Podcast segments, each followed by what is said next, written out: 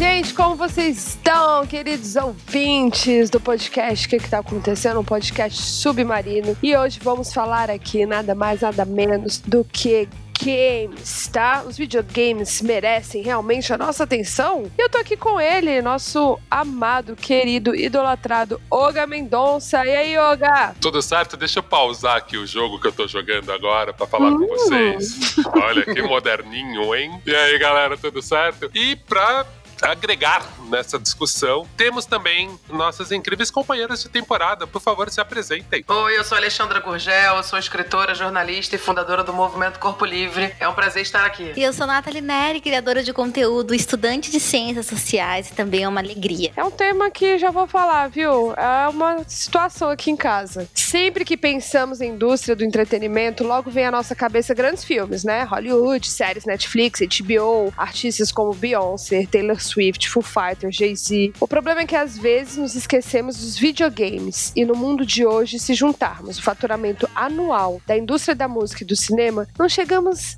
nem na metade do que os jogos eletrônicos geram de dinheiro. É isso mesmo. Quer uma comparação? Filme Vingadores. Ultimato, que é a maior bilheteria de todos os tempos, fez 800 milhões na sua primeira semana de exibição, enquanto o jogo de videogame GTA V fez mais de um bilhão em apenas três dias. Ou seja, glitter e glamour não necessariamente se traduzem em sucesso de público e vendas.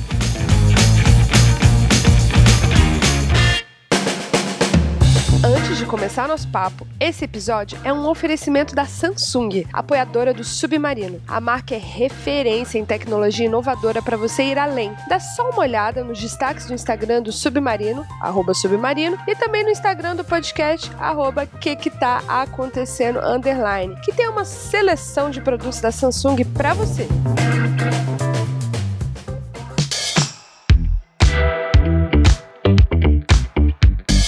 Vocês acham que os videogames têm relevância cultural? Cara, com certeza. Eu não sei vocês, mas eu parei de brincar de Barbie quando lançou The Sims 1. E quando lançou The Sims 1, tava lá eu, meu Deus, eu tenho várias Barbies para brincar, eu posso criar, eu posso fazer o que eu quiser. A gente que é uma geração que eu tenho 31 anos, que eu fui crescendo com a internet, quando surgiu The Sims, eu falei, agora minha vida faz sentido, tem alguma coisa para fazer, né? Que não seja só ler livros ou brincar de Barbie, que não faz sentido, eu nunca gostei de Barbie. Então, marcou muito para mim, até positivo e negativamente, porque também o The Sims, hoje em dia, se você for, for ver a evolução do The Sims, hoje em dia é muito legal, mas no passado também tinha aquela coisa muito padronizada também de corpos, de cores, né, de tudo. A cor do corpo, o tamanho do corpo, o que o boneco poderia fazer, ainda era muito o padrãozinho, né? E o The Sims hoje em dia já é o contrário disso, já é totalmente fora do padrão. Eu também concordo, eu acho que a importância cultural é gigantesca, ainda mais para gerações que cresceram, né, tendo seu caráter e sua visão de mundo formado pelos games. Eu acabei acessando tudo muito tardiamente, até hoje eu tô um pouco mais atualizada, né? Eu lembro de consumir antes mesmo de internet e me colocar nessa, nessa conexão com o outro, né, online. A gente usava os computadores do meu avô. Meu avô tinha uma eletrônica que consertava computadorzão, tubo, e ele dava para mim pro meu primo CD de emulador de jogos. Então a gente jogava tipo em 2005, 2004, emulador de Sega, sei lá, final dos anos 90. Então a gente acabou jogando muito jogo antigo porque não tinha acesso à internet. Meu avô dava esses CDzinhos pra gente ficar lá o dia inteiro. E foi, tipo, incrível, porque o primeiro, o primeiro game que eu joguei real, que não era aqueles bem básicos, daquelas fitas que vinham, tipo, 50 jogos, foi Tomb Raider. E eu lembro até hoje que mudou muito para mim, porque era isso, era essa mulher aventureira, peituda, e não à toa eu desenvolvi um super, uma super loucura com peito, porque eu não tinha peito. Eu falava, eu preciso ter peito!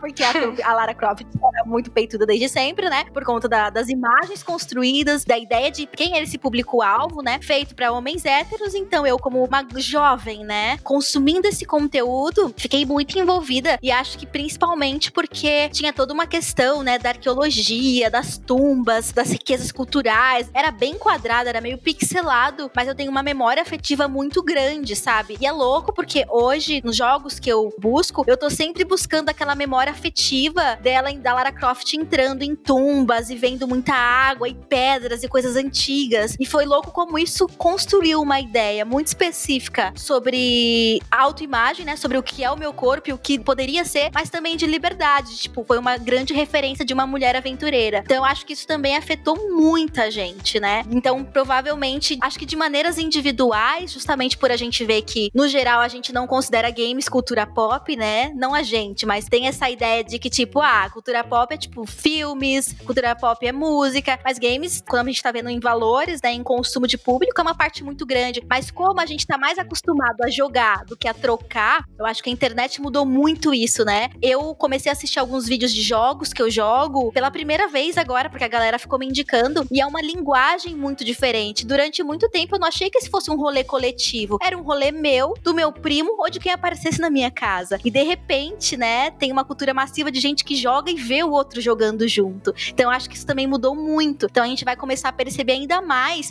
a importância coletiva dos videogames, porque a gente tá criando conteúdos e pautas em cima dessas experiências publicamente, não só fechados no nosso quarto, né? Com os nossos pais achando que a gente só tá matando todo mundo e construindo ideias erradas do que é o mundo.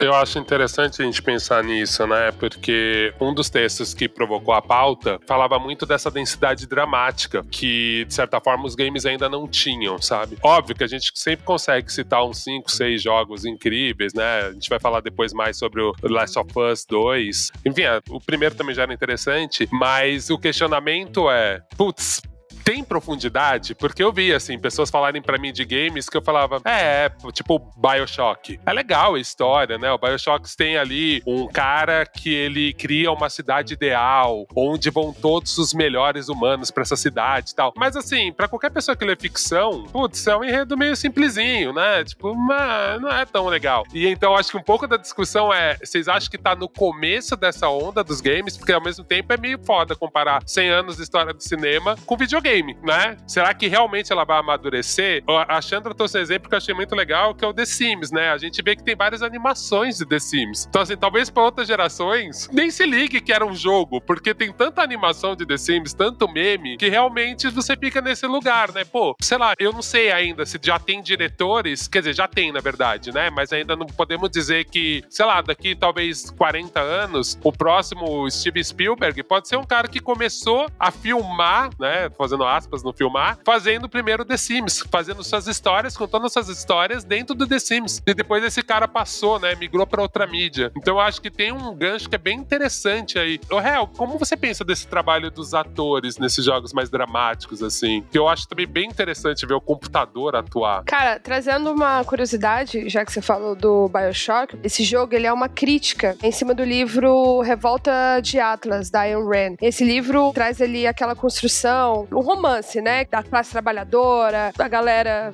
enfim, mais rica, que consome mesmo. É um clássico ali, lance do Partido Republicano que acontece hoje em dia, como eles enxergam. E no jogo, ele cria esse cenário do livro, esse romance, mas ele mostra que no final isso não funciona, né? Isso está bem deturpado e dá bem errado. Sobre a sua pergunta sobre o que eu acho sobre os atores nesse lance do jogo, cara, eu tinha uma visão antes e hoje até você citou The Last of Us, esses jogos também que estão trazendo mais mais inclusão, inclusive de sexualidade, eu acho muito interessante, assim. Ao mesmo tempo que tem esse lance, eu sempre, eu, Ellen, sempre vou preferir ver um, ator ou uma atriz sem ser gamificado, né? É que eu acho que, por mais avançado que a gente esteja, ainda tem algo robotizado ali, né? Já é muito sinistro o olhar, o, o sentimento, a emoção, o lance de você estar por trás, né, desvendando essa história. Mas eu acho que, cara, em pouquíssimo tempo a gente vai estar num lugar ali bem freak, até um questionamento, né? O que vai acontecer, assim, com a atuação a partir disso. Mas não tem jeito, né? Eu acho que o inconsciente, a estrutura da nossa psique, consciente, inconsciente, quem a gente é e como o ator leva isso para um personagem, isso eu acho que um game nunca vai conseguir chegar mesmo, que é uma máquina, né? Mas é louco pensar que talvez esse futuro já esteja acontecendo, né? Se a gente vê jogos como Death Stranding, que a gente tem o, o ator que faz o, o Daryl de. Ah, é Norman Reedus. E é tipo, o jogo, o personagem é totalmente baseado na figura dele e já tem aquela carga do que o personagem carrega de trabalhos anteriores. Então, por mais Death Stranding é um jogo assim bem complexo para mim no sentido de que os atrativos dele são muito loucos e você fica muito tempo perdida no começo de uma história ali que parece muito cansativa e o que te motiva fundamentalmente, para mim, pelo menos eu percebo que para muita gente, é as referências que a gente já tem do ator que faz o personagem pau. Então você sabe que com Norman Reedus é tiro e pancadaria, tipo, o cara não é chamado para qualquer coisa. Então você sabe que vem coisa. E para mim uma coisa que mudou tudo, a gente tá esperando há um tempo Cyberpunk, né, 2077, há uns bons anos. Na verdade foi um dos primeiros jogos que me motivou a querer jogar videogame. A ideia de poder jogar esse jogo, porque eu me ligo muito com Cyberpunk, Solarpunk, essas leituras e essas formas de pensar o futuro, né, apocalípticas em si, mas a gente achava incrível, muito legal, vai ser muito incrível. E de repente eles falaram que o Keanu Reeves ia estar tá, e tudo mudou. Tipo, meu Deus, eu preciso estar nesse jogo porque é a volta de Neo e é uma, vai ser um mix de Matrix louco. Então é, é muito interessante como os games estão pegando também essas grandes figuras, né, do cinema, das séries e trazendo para agregar valores, sentimentos, né, a esses jogos, porque a, a escolha desses personagens não foi aleatória. No próprio Death Stranding, todos os outros personagens principais também são atores e atrizes já muito conhecidos em Hollywood. Isso traz uma outra carga e é uma possibilidade muito incrível de se pensar também a atuação. De repente, você não tá mais atuando numa novela ou num filme, você tá vestido de verde, de, da cabeça aos pés, sei lá, para conseguir colocar os efeitos especiais dentro de um game. Ah, não, é porque quando eu respondi, eu pensei, eu não pensei, por exemplo, nessa atuação Avatar, né? Eu pensei na atuação, é, de fato, do game ali, o personagem, enfim, esse ator que não existe, tá fazendo um papel. Mas com certeza, essas novas formulações desses personagens principais vêm justamente dessa necessidade de desrobotizar e de criar esse sentimento de identificação. Porque isso muda tudo. Eu tô falando aqui de dois homens brancos, Keanu Reeves e Norman Reedus. E mesmo assim eu me identifiquei com eles. Não porque eles se parecem comigo, mas porque eu sei quem são e eu conheço o trabalho deles. E na verdade até um truque, porque isso tira o desconforto que eu sempre sinto com avatares que não se parecem comigo, que são pessoas genéricas e são homens genéricos e corpos genéricos, né? Para mim, é, jogos que eu posso alterar o avatar e transformar eles em personagens negros, sabe, já saem 10 passos na frente, mas não são todos os que a gente pode fazer isso. Então, se a gente for pensar por outro lado também, a construção desses personagens, dessas figuras conhecidas, né, na cultura pop no geral, diluem um pouco desse incômodo, porque é isso, você não tá se vendo, mas você tá vendo um outro homem branco, hétero, mas você tem um sentimento diferenciado. Agora que eu me liguei nisso, na verdade, tipo, eu tô comemorando dois caras brancos, mas são dois caras brancos que eu assisto conteúdo, sabe? Então é diferente. Ao mesmo tempo eu ficava pensando, né, se a outra pessoa tem a opção de mudar o personagem negro, talvez pessoas brancas nunca joguem com os personagens negros. Então, às vezes eu achava interessante ter um personagem negro e tem que ser ele, né? Porque ao mesmo tempo que essa questão de mudar, né? Putz, também era aquela dificuldade de homem aceitar personagens femininas, né? Ah, eu não me identifico. E aí também a gente já discutiu em outros podcasts, né? Essa questão de tipo, putz, você só pode gostar do que você se identifica, mas é óbvio que também ignorar representatividade é absurdo. Então também tem essa questão, né? Ao mesmo tempo que é muito legal você poder se tornar negro no jogo, muita gente vai deixar de ser negro no jogo. E essa questão da mulher é muito real, né? Porque a mulher, ela sempre foi objetificada e sempre representada a partir do olhar do que o homem gosta, né? Era uma regra, né? Hoje a gente já vê que acontece num jogo ou outro, não é tanto mais uma regra. 10, 15 anos atrás isso era regra, né? 10 anos atrás, assim. Por isso que eu não me identificava. Inclusive, eu sou um caso de uma pessoa que achava que não gostava de videogame, porque eu não cresci com videogame de fato, sabe? Eu assoprava a fita dos meus amigos, mas eu nunca tive o meu próprio videogame para soprar minha fita, eu queria soprar fita. Então, assim, quando eu fui crescendo, eu só fui jogar videogame no celular, na verdade. O The Sims, para mim, não era videogame na minha cabeça, era um jogo, né? Que eu passava horas construindo casa, lá, lá, lá. O, o jogo mesmo, o joystick, pegar lá, fazer com o dedinho, é uma coisa que eu não fui criada desse jeito. Então eu tenho muita dificuldade. Eu, os jogos que eu jogo no joystick mesmo, por exemplo, Call of Duty, é impossível para mim. A, a, minha namorada, né, minha, minha, esposa, Caroline, ela é, ela é gamer. E ela joga Call of Duty todos os dias. Tem um clã dela lá, enfim, grita pra caramba. Esse aqui, inclusive, é o escritório dela que eu tô gravando. E no escritório dela eu falo: você tem que ter um lugar só seu pra você ficar gritando tiro, minha filha, porque não é normal. E ela,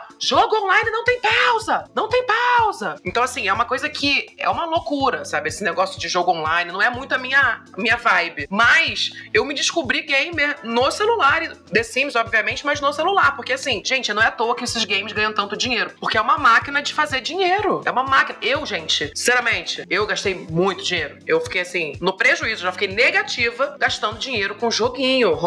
Homescapes, eu fui pra fase 2,700. Você sabia que tem fase 2.700 1.700 no Homescapes. Eu já tinha minha casa toda construída, eu já tinha tudo, sabe? Eu já tinha explorado o mundo inteiro e não acabava o jogo. E eu gastei muito dinheiro. Eu sei que isso é horrível de falar White Girl Problems, mas assim, o jogo da Kim Kardashian. Eu gastei muito dinheiro só pra comprar cabelo, roupa. E é um padrão. E você, quando você vê, você tá cinco dias jogando e você fala, o que, que eu tô fazendo? Sabe? Porque ao mesmo tempo é, é muito bom essa coisa alienante, né? Que a gente até já discutiu em outros temas aqui, de você também esvaziar a mente, esvaziar. Sabe? Você tá lá fazendo outra coisa, não tá nem aí, você não tá pensando em problema. Mas até que ponto isso também não é preocupante, assim, sabe? Aquela veio, me abaixou minha mãe aqui. Porque eu lembro de eu estar jogando The Sims e minha mãe bater na porta do quarto. Minha filha, tá escrito na caixa do The Sims que mais de 18 horas vai ter, vai ter convulsão, pode ter ataque epilético. Pelo amor de Deus. E eu ficava sempre com isso, tá bom? E realmente, quando você lê The Sims, tá escrito cuidado, acima de 18 horas jogando direto, você pode ter realmente risco. Porque tinha muita gente que tava tendo problema, porque ficava o tempo todo jogando. E aí também veio esse estereótipo do quem joga videogame é vagabundo, quem joga videogame não faz mais nada da vida. Então cresci também com isso, assim, né? E hoje em dia você vê que os gamers são os que mais bombam na internet. A Twitch Brasil aí tá bombando com, com game. Gente fazendo todos o tipo de jogo, Fortnite. Esse jogo novo que lançou, que parece a corrida do Faustão, menina. Eu joguei, eu sou muito ruim. Mas assim, é isso, sabe? Eu acho que é você também identificar qual é o seu tipo de jogo onde você se sente melhor também. E também ter noção para não gastar muito dinheiro, porque é muito fácil. Fazendinha. Nossa. Cara, essa questão, por exemplo, do vício é algo que eu, como mãe, me preocupo muito. Eu tive um, um lapso aí de não jogar videogame, porque, enfim, sou de 87. Na minha casa, meu irmão jogava muito, meus vizinhos jogavam muito, e era muito algo relacionado a coisas de menino. E aí eu ia jogar, eu era café com leite. Tinha um lance social também. Eu não tinha o meu. Meu irmão teve videogame dele, mas o meu eu não tive, porque já era um preço alto. Aí eu ia jogar na casa dos vizinhos, enfim.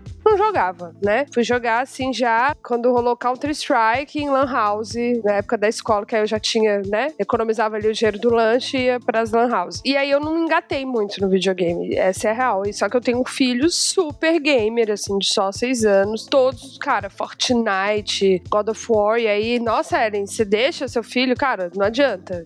Quando não tá aqui em casa, na casa da tia vai jogar, na casa do pai vai jogar. Então, é algo que eu prefiro não proibir pra não ser pior, assim. Tipo, eu prefiro que ele esteja jogando Homem-Aranha pra eu falar assim, cara, você entende que essa cena, que tem uma cena no Homem-Aranha que toda vez que o, o Homem-Aranha erra, o sequestrador atira na vítima. Tipo, uau! Né? Eu fico assim, Jesus, pai, o que vai acontecer com a cabeça dessa criança? Alguém me ajuda. E aí eu prefiro ver que ele tá fazendo isso e eu explico, né? Olha, então ele mesmo não gosta, fala, passa essa fase. Eu entro num dilema ético terrível, assim, tipo, o que que eu tô fazendo? Eu tô educando, tô deseducando. Mas algo que é completamente perceptível é o lance do vício e o lance da irritabilidade. Tipo assim, que em casa tem regra. Você vai jogar uma hora, você vai jogar duas horas no máximo. Quando a criança sai, ela não quer fazer outra coisa, ela não prende atenção, ela tá completamente irritada. Então acho que ainda é super. A gente não sabe, né, quais são as consequências reais, assim, no corpo. A gente até sabe, mas assim, vamos supor uma criança, né, essa geração, como essa criança vai estar tá com 50 anos, né? O que, que, que o videogame traz pra ela? Acho que tem coisas muito boas e muito benéficas. Mas também, cara, eu acho que é aquela coisa, tudo em excesso, né? Eu acho interessante também um aspecto, né? Muita gente que eu conversei, principalmente adultos sozinhos e mesmo crianças, né? Nesse momento da pandemia, eu acho que foi bem legal a gente pensar no papel do videogame, principalmente Fortnite, The Sims, esses jogos que são quase redes sociais, né? Foi um momento que eu penso, cara, se tivesse rolado isso nos anos 80, imagina como iam ser as relações, né? Então, é bem isso que a Hel falou, né? Tem momentos que é tão positivo você poder se isolar, você poder criar essa bolha, você poder conversar, porque é muito diferente você se relacionar no WhatsApp com alguém ou no Fortnite, que você tem uma missão, que você pode brincar, ou não, você só fica falando com seus brothers. O jogo de tiro já é um pouco mais difícil, porque realmente, se você não tirar, você morre.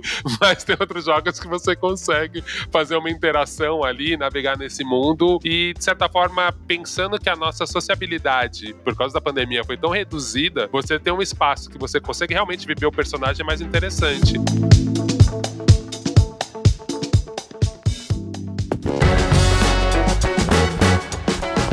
Eu queria também pegar um outro ponto que a Alexandre falou que eu achei legal, que também é a nossa visão sobre gamer, né? É isso, jogo de celular, você é gamer também. Aquela sua mãe que viciou em Candy Crush e não para de jogar isso daí, ela é gamer também, sabe? A gente para, a gente começa a botar esse estereótipo do gamer, é um cara que tem uma cadeira de 8 mil reais e, e esquece que não, cara. Tipo assim, a gente já gamificou a vida, a gente já tá dentro disso, né? Então também é um outro aspecto. Eu fiquei muito surpreso, por exemplo, de saber que, tipo, o número de mulheres que jogam jogos e se interessam por isso. E agora, mesmo vendo aqui nessa mesa a propriedade que, que a Chandra e a Nery fala dos jogos, já é uma coisa que eu acho muito interessante. Tem algum outro estereótipo que vocês tinham de game que foi quebrando na cabeça de vocês? Ou da percepção de vocês, de amigos, né? Olha, eu sei que muita gente realmente consegue construir coisas, né, nesse ambiente, se relacionar, sei lá, desenvolver uma coordenação motora sensacional, entre várias outras coisas, né? Criatividade, estímulo, muita história, né? Eu, por exemplo, jogo The Witcher e eu tô o tempo inteiro lendo, né, todos os arquivos do jogo, cadernos, diários e comparando, jogando no Google. E, tipo, as informações são verídicas, sabe? São baseadas em muita mitologia, né? Então eu acho incrível, é uma forma de aprender e de absorver conteúdos quando você se interessa também por essa parte do jogo. Só que ao mesmo tempo eu tenho percebido, eu tinha muito essa ideia de que ah, a gente joga muito quando a gente não, não quero falar nesses termos, mas é tipo assim, eu não consigo jogar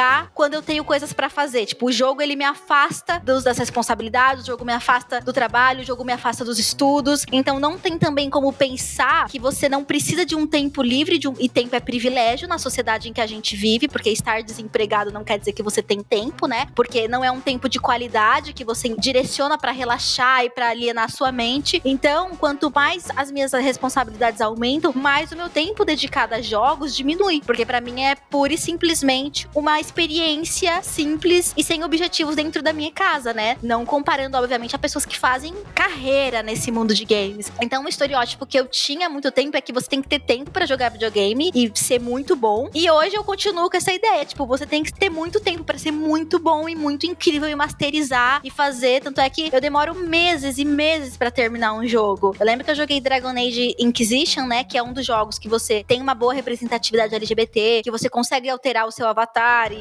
criar pessoas, né, que se pareçam com você. Eu demorei mais de um ano para terminar o jogo, porque eu não conseguia jogar todo dia, né, porque eu só tinha final de semana. E até hoje é assim. Nathalie, tem uma questão que você levantou aí. Talvez pelo videogame ser competitivo, será que você não bota uma régua muito alta da competição de ter que ser boa no jogo? Porque assim, você não precisa ser uma boa leitora para terminar aquele livro. Não, você termina, às vezes você parou, né? O quanto a gente também não entende, né? Que eu achei muito interessante que você já faz, né? Ó, apesar de eu entender, eu ainda não introjetei isso. Que o game é um. Eu tô ganhando também cultura nisso, né? Porque de certa forma é isso, assim. Se eu, tipo, atrasei meu trabalho porque eu li mais um pouquinho o livro que eu tava lendo, eu considero que é um ganho. Que não é só entretenimento, porque afinal, é um livro, né? Pra você ainda é confuso mesmo? Pra você o game só tá nesse lugar de entretenimento? É confuso porque justamente apesar de eu aprender muito, de ser um espaço de relaxamento muito profundo, ainda existe essa sensação de que isso não está construindo de fato. E realmente tá. Se você pensar que eu trabalho com criatividade e eu acesso histórias e narrativas gigantescas e entendo como colocar fatos históricos, um enredo que envolve, que cria dúvidas e que cria ansiedade, expectativas. Então, de fato, existe um, um bloqueio aí, um preconceito que com certeza eu não tirei, de que todas as vezes que eu ligo para jogar, depois eu, eu saio com a consciência um pouco pesada. De tipo, hum, eu deveria ter feito outras coisas, né? Eu ainda não consegui juntar isso de uma forma, né, que eu tenha uma relação mais saudável. É sempre essa, essa treta. Eu fiz advogado do diabo porque eu também, eu não tenho nenhum console mais em casa porque eu não tinha maturidade pra, pra ter isso. Eu concordei muito com a Nathalie também. Como eu não fui criada com videogame, até pela questão também do machismo que a Ellen citou, né, que as meninas, não, isso não é pra menina. Se fosse, eu, talvez eu tivesse um irmão da minha idade, talvez ele tivesse eu não. A gente tem esse deslocamento disso. Quando eu vejo a Caroline jogando, por exemplo, a minha esposa, aqui, eu sempre falo assim, cara, você não tem, vai trabalhar não? Tem nada pra fazer não? Sendo que ela tá estudando, ela dá consultoria, enfim, trabalha com isso também. Eu aí eu cheguei pra ela e falei assim, por que, que você não vira gamer? Vamos, vamos fazer logo o mundo ficar perfeito? Você vai subir lá seu score lá, aquela nota lá, não sei como é que fala no, no Call of Duty, vai ser cada vez melhor e você vai ganhar dinheiro ainda. Vamos fazer dinheiro? Você joga o dia inteiro. Aí, quando eu botei essa questão de virar trabalho, ela já não acha mais tão legal. Então, assim, é. pra mim faz todo sentido. Eu falei, por que não? Streamer, você é boa, minha filha, você tem carisma, vambora, junta uma coisa na outra. Então, eu também tenho essa dificuldade de pensar o videogame como algo além de entretenimento. E eu me sentia, às vezes, vou usar entre aspas, mas é, é um sentimento, né? Como se eu fosse vagabunda, entende? É o estereótipo mesmo, é muito ruim isso. E ao mesmo tempo que a gente sabe como isso é bom. No meu caso, no celular, eu não posso jogar. Então, assim, eu não jogo nem paciência. Eu baixei paciência Spider, aqui um, um pack só de paciência, free cell, não sei o quê. Cara, até isso é pago. E até com isso eu gasto dinheiro. Então, assim, não dá pra mim. Eu tenho vício, então pra mim não rola. Eu não tenho nenhum jogo, nenhum, nem jogo de graça, porque um dia se puder comprar pra tirar anúncio, eu compro. Então eu prefiro não, não fazer isso, sabe? Porque eu sempre vejo a vantagem, ah, dois reais, por que não? E nunca mais vou usar, né? O telefone mostra aplicativos nunca abertos, tá lá. Um monte de coisa que eu comprei que eu nunca nem, às vezes, abri, ou abri, gastei uma grana e não valeu a pena. Então, eu acho que eu tenho esse olhar muito da minha vivência, sabe? Mas eu nunca joguei um jogo, por exemplo, como se fosse RPG, sabe? Esse jogo de histórias que vocês estão falando. Ai, que você vai comprando a história. Eu não gosto. Mas ao mesmo tempo, vocês falaram também disso. Se vocês forem pensar em Black Mirror, ou que é da Netflix, ou Electric Dreams, que é da Amazon, tipo, esses filmes, esses, esses novos conteúdos que a gente tá recebendo, são todos meio gamificados, né? O próprio Black Mirror, além de ter várias narrativas totalmente gamificadas, que você vê como é que é o mundo do game numa distopia futurística louca, onde a gente pode controlar os outros, pode matar os outros, né? Tem vários episódios que são assim de Black Mirror. Tem aquele que a gente pode realmente escolher o que, que vai acontecer. E que ninguém nem gostou muito desse episódio, ele nem irritou muito, sabe? Mas tem várias séries, vários filmes apostando nesse, nessa gamificação. Aquele Unbreakable Kim Schmidt, sabe qual é? Lançaram um agora que é um especial gamificado. É mó chato, eu nem curti. Mas a gente quer interagir, né? E isso tem a ver também com essa nossa, nossa geração de youtubers, tiktokers, instagramers, influenciadores. A gente, quando faz uma live, por exemplo, agora que a Carol tá vendo o pessoal de live no Twitch, cara, é muito louco como é que o Twitch tá crescendo. E a galera faz live assim: ó, se eu tiver mais 10 assinantes, porque é pago, né? É porque você pode ter uma coisa paga. Se eu tiver mais 10 assinantes, eu vou fazer não sei o que para vocês na tela. Eu vou ficar mais 5 horas de live. Cada assinante eu fico mais 3 minutos de live. Isso é um game. A galera quer ficar ali, não, tá, eu quero esperar ele fazer isso. Eu quero esperar ele pintar o cabelo. Eu quero esperar ele trocar de roupa. E você fica 10, 15 horas numa live que você, você pergunta, aquela pessoa fala sobre o quê? Ah, nada. Fica só fazendo brincadeirinha. E tipo, é um joguinho, é uma forma de se entreter também. Então, a gente tem vários games que não são games, né? É, quando eu vejo isso, eu fico muito preocupada. eu fico muito preocupada com a gente, assim, de verdade. Mas é porque talvez eu seja uma velha mesmo. É bom me ter nesse episódio aqui, porque eu sou uma pessoa que penso muito se a gente não tá emborrecendo, se a gente não tá deixando de ler, se a gente não tá deixando de se movimentar. Uma das coisas que mais me preocupa no videogame é a saúde física do nosso corpo, né? É o da movimentação, do alongamento, da serotonina não vindo a partir de um esporte, vindo a partir de algo que vai te viciando. Não que o esporte não vicie, ele vicia, né? Mas é diferente um vício em esporte ali, como você vai envelhecer, e um vício em videogame, como você vai envelhecer. Então eu sou muito preocupada com essas questões, assim. Quando você me cita o Twitch, que já fui lá dar uma olhada, eu me angustia, assim. Eu fico real é, pensando, o que será de nós? Ô, ô, Hel, mas uma coisa que você falou, só para complementar aqui, é, existem jogos que são bem interativos com os nossos corpos também. Por exemplo, Just Dance. Mas aí, por exemplo, esse lance do peso na consciência que a Nathalie tem, que você falou, quando eu faço um Just Dance, ou quando meu filho tá brincando lá de Just Dance, ou jogando tênis, não sei o que, eu já acho melhor. Sim. Falo, cara, massa, beleza. Agora, quando a pessoa tá derretendo ali com o controle, não tô falando de games profissionais, né? Porque não é o caso, assim. E ela tá ali, ela tá ali, ela tá ali, eu fico assim, cara, ajeita essa coluna, sabe? Levanta, vai fazer xixi, bebe uma água, vamos brincar no parque. Vai me dando um desespero real, assim. Mas não acho, tá, gente, que é só coisa ruim. Não acho, não acho. Não me cancelem. Cara, mas ó, contrabalanceando o que eu falei, né? Por exemplo, a stylist da Lady Gaga, que faz as roupas da turnê dela agora e tal, ela saiu do jogo de videogame. Como assim, Ellen? Ela saiu de... Não, né? Ela jogava muito, né? Ela gostou de um design de figurino de um determinado jogo, viu quem fazia, viu que era esse stylist e chamou para trabalhar com ela. Então, trabalhar com videogame, cara, já me relacionei com pessoas que trabalhavam com, faziam videogame, né? O roteirista, aí tem o programador, designer, tem diversas funções, né? Não é nesse aspecto de trabalho de jeito nenhum, é um aspecto sobre saúde, mas quando a gente vai ver o aspecto sobre saúde, né? Jogar videogame é divertido, né? Então ele tem efeito positivo pro sistema cognitivo, né? Desenvolve a memória, atenção, linguagem, percepção, funções executivas e, além disso ele também aprimora determinadas capacidades, por exemplo, como o raciocínio lógico. Até o, eu lembro do Kae jogando Unravel e isso é, é muito verdade, né? Então assim, tudo tem os dois lados da coisa, assim. Eu só sou uma mãe preocupada. E é muito legal que você lembrou, porque a Caroline, a minha namorada, minha esposa, meu bebê, que eu já citei mil vezes aqui, porque ela é muito gamer, ela tinha medo de dirigir. Ela tem carteira. Ela joga muito bem aquele joguinho. Qual é aquele do carro? É o o mais uhum. simplão de todos. É um que tá. No, a gente joga no PlayStation, eu jogo com ela. GTA? Não, não, é jogo de, só de dirigir mesmo, de ganhar a estrada. Simulador. É, é, é um famoso. De, de, ela disse que já é muito clássico. E ele tá, agora tá com uma nova cara e tal. Aí a gente tava jogando e eu falei, Caroline, você é muito boa. Você não bate nenhum carro. Você fica primeiro em tudo. Você sabe dirigir sim. Cara, não é à toa. Não é que ela foi dirigir, ela dirige bem. Tipo, se ela perdeu o medo de dirigir, dirigindo no joguinho. É muito doido isso. E, tipo assim, você tem realmente essa noção de que você. Porque ela não bate em nada, ela não bate. Ela consegue controlar. Óbvio, não é um carro. Mas essa noção, sabe, espacial, a noção de, tipo, eu tenho que assim, assim. Sei lá, cara. E ela tá dirigindo muito melhor. Ela perdeu o medo de dirigir com o videogame. Eu não lembrava dessa história. Isso é muito legal. Demais.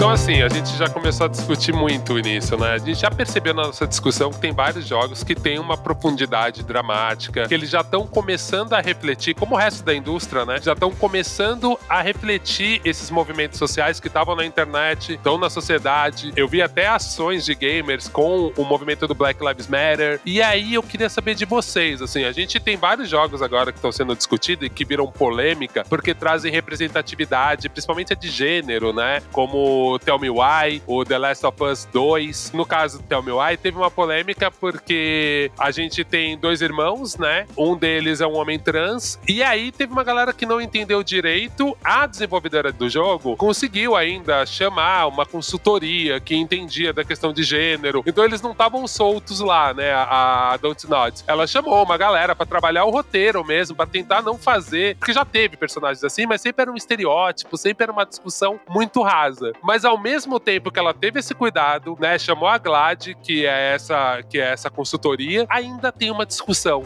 Então é muito engraçado. Ao mesmo tempo que a gente fala sobre videogame, que é uma coisa que tá mirando o futuro e que tem essa geração nova que a gente já falou que ela é menos preconceituosa, a gente ainda vê esse choque. O que, que vocês acham? Você tem experiências de jogos assim e dessas discussões também? A quando a discussão de gênero ou mesmo das minorias vão pro mundo dos games? Gente, só pra quem quiser, só dá uma olhada no, no trailer do jogo do Why, ou você de fato jogar o Why. Eu tô louca pra jogar, fiquei super curiosa. Porque o que acontece, né? Qual foi a polêmica que já foi de primeira e caiu no fogo na internet? Que no trailer aparece esse irmão, essa irmã, já adultos, falando, cara, vamos voltar ali no nosso passado para saber o que aconteceu. E aí, quando tem a memória deles do passado, são duas meninas pequenininhas. Ou seja, esse irmão nasceu com essa identidade é, feminina e ele passou por essa transição. E aí, enfim, aí a internet pega fogo, né? Como sempre. Muita gente apoiando, muita gente contra, muita gente questionando também que ele não passou por nenhuma, né, nenhum conflito na transição, mas muita gente apoiando que finalmente aparece um personagem que a história dele não é sobre ser trans, né? Ele tem outras questões e é isso, mas era só uma dica. Eu não acompanhei esse jogo, eu nem conhecia essa história, mas eu lembrei do Mario Bros. Não sei se vocês lembram que é aquele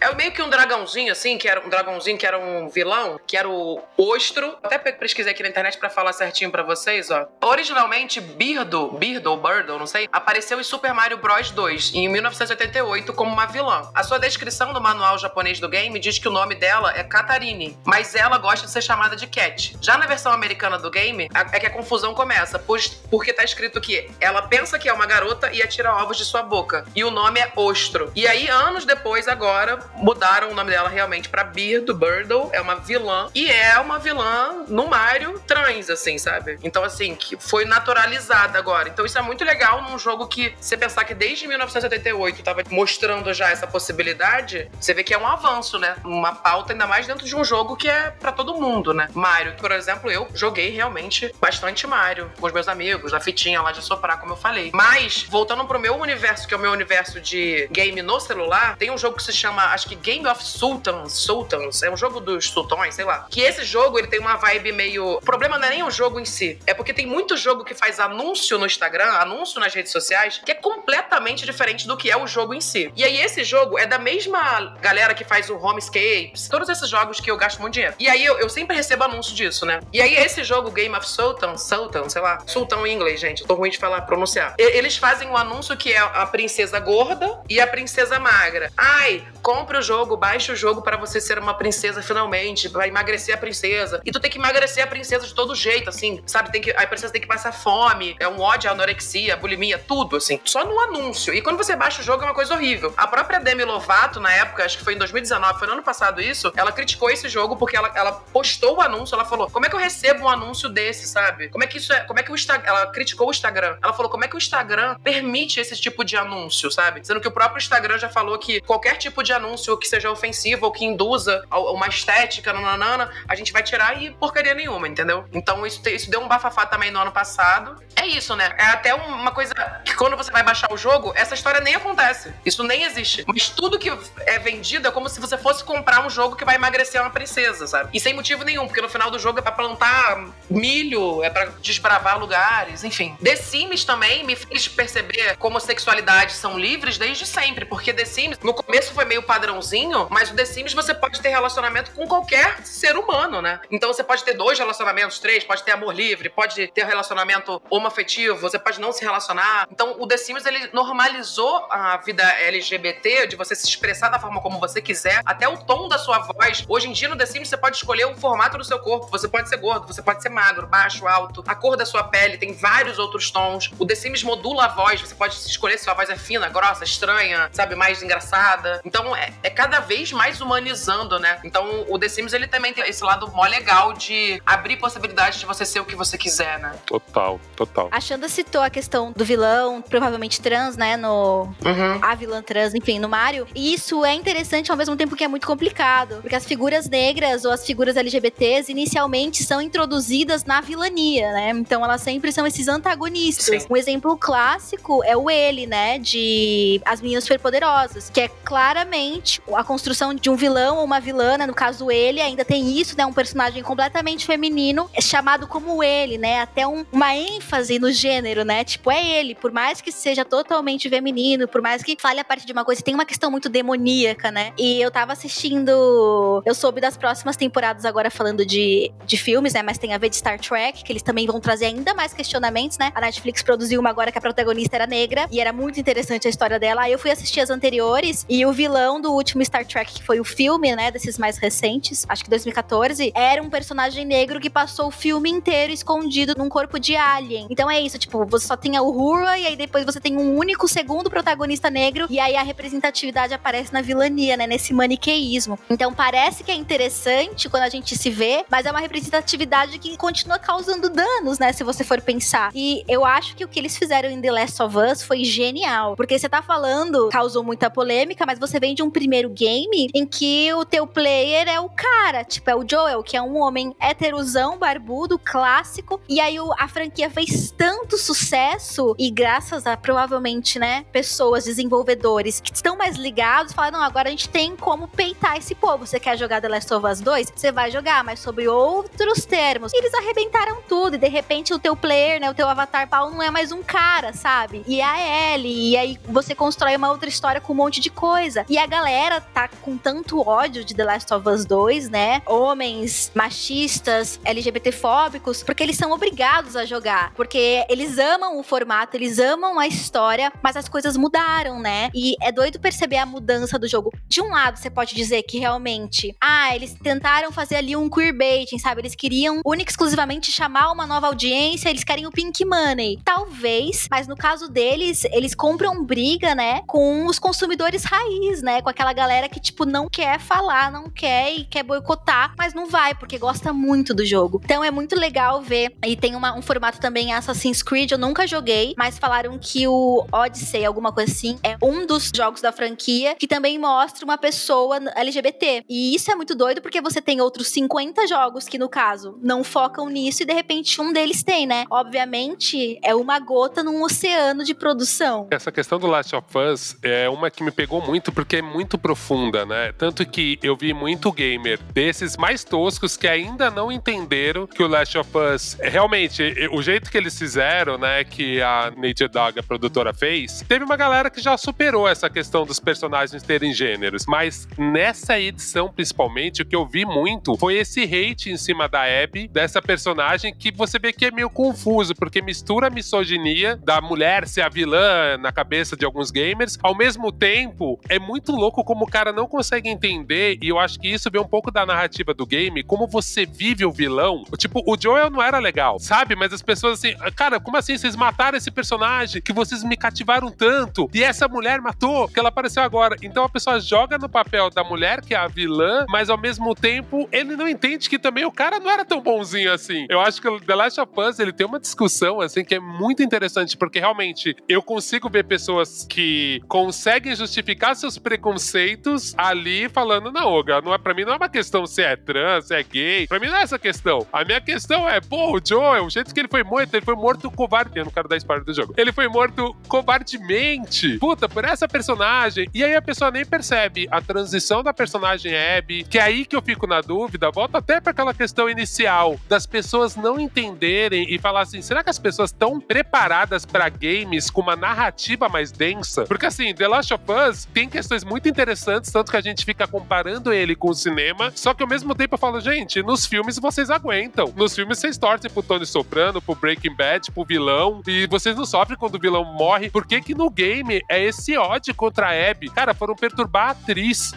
tipo, a atriz, que no game ela só emprestou o rosto. Essa mulher sofreu hate na internet. De tanto que as pessoas odiaram a personagem mulher que matou o cara fortão B10, né? Então é muito louco entender isso. E o mais incrível é a construção, né, dessas mulheres, porque a gente tá falando de uma vilã que não tá nos shortinhos curto e no decote, e a gente tá Total. falando de uma protagonista que tem um corpo não sexualizado, porque é muito jovem. Então o ódio que isso causa, se você vem de histórico de uma protagonista feminina como a Lara Croft, por exemplo, que tipo, ninguém luta sem roupa, sabe? Ou qualquer jogo de RPG que as armaduras mais ridículas são as de mulheres, que tem metade do corpo. Tipo, The Witcher, que tem uma história incrível, é um lixo em relação à caracterização das personagens mulheres, né? Porque é do- literalmente o mamilo delas pra fora da roupa. E é tipo uma fucking armadura. Quem vai lutar de camiseta aberta? Não faz sentido. E aí vale muito mais, né? É mais desconfortável questionar a inviabilidade disso para manter uma sexualização do que colocar mulheres com corpos não sexualizados e objetificados nesse lugar coerente de tipo, é isso, você tá atravessando o estado no meio de um ataque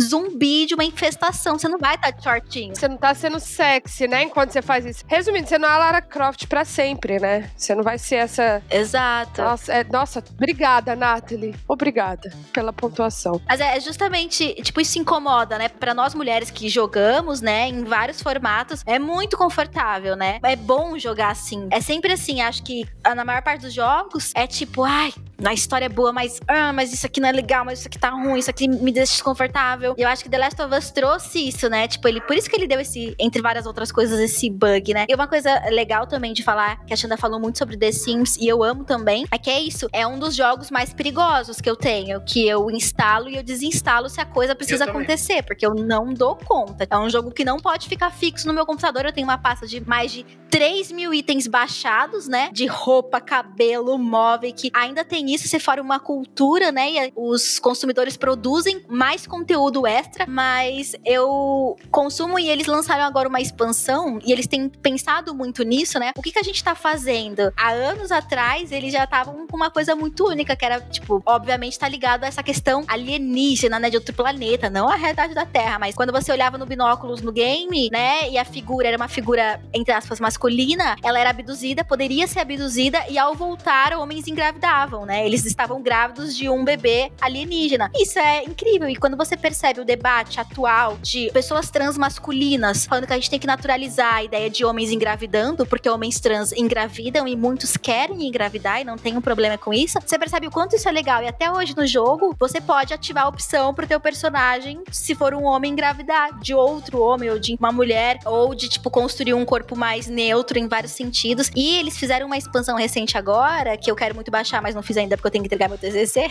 mas eu vi várias, várias galera jogando e tal, que é uma edição sobre sustentabilidade. E, tipo, eu fiquei pensando, cara, isso é muito foda. Eles têm uma narrativa de uma cidade poluída e destruída e iniciativas que, foda. você precisa ter pra melhorar e recuperar os biomas e, a, enfim, toda aquela estrutura de fauna e flora da cidade. Então, você tem energia solar, você constrói, você faz composteiras, você separa lixo reciclável, você faz uma série de iniciativas com a sua vizinhança. Isso é um jogo, tipo, que criança joga. Então, pensa que louco isso tá ligado à realidade, né? De repente, você tá ensinando a galera jogando como ter atitudes responsáveis e pensar o meio ambiente. Tem muito a ver com a nossa conversa já sobre gerações também, né? Eles talvez estejam focados muito em uma geração Z. E eu amo que você já respondeu uma pergunta, que eu acho que é muito isso, né? Qual o futuro dos games no desenvolvimento social da humanidade? Por exemplo, o exemplo desse game é, é muito isso, né? É incrível, tipo, existe esse futuro, existe esse lugar é, de conscientização, né? De, de pensar, enfim, inclusive ambiental. E eu acho que esse, esse desconforto, por exemplo, eu gosto muito desses, desses filmes apocalípticos de realidades futuras ligados à tecnologia, porque também faz a gente questionar hoje, né, sobre os usos que a gente tá dando a tudo isso, né? Então, se você vê, por exemplo, um cyberpunk que vai ser lançado, é uma narrativa em um ambiente desconfortável e é um lugar que a gente tá caminhando, porque a gente tá cagando pro meio ambiente, a gente tem zero responsabilidade social e a gente adora a máquina. Então, de uso, eu vi até um meme esses dias no Instagram. A gente hoje se comunica pelo teclado, pelo keyboard. Daqui a uns anos vai ser intensificar a voz, comando de voz, de repente leitura de mente. Daqui a pouco a gente tá endeusando e oferecendo oferendas pro computador, né? Tipo, é uma realidade bem distópica, mas faz todo sentido. Então, de uma certa forma, esses jogos também mostram coisas, apesar de serem realidades, né, fictícias, que estão próximas e muito relacionadas ao que a gente tá construindo hoje. Então, eu acho que isso assusta, mesmo que inconscientemente, sabe? Isso é interessante para mim.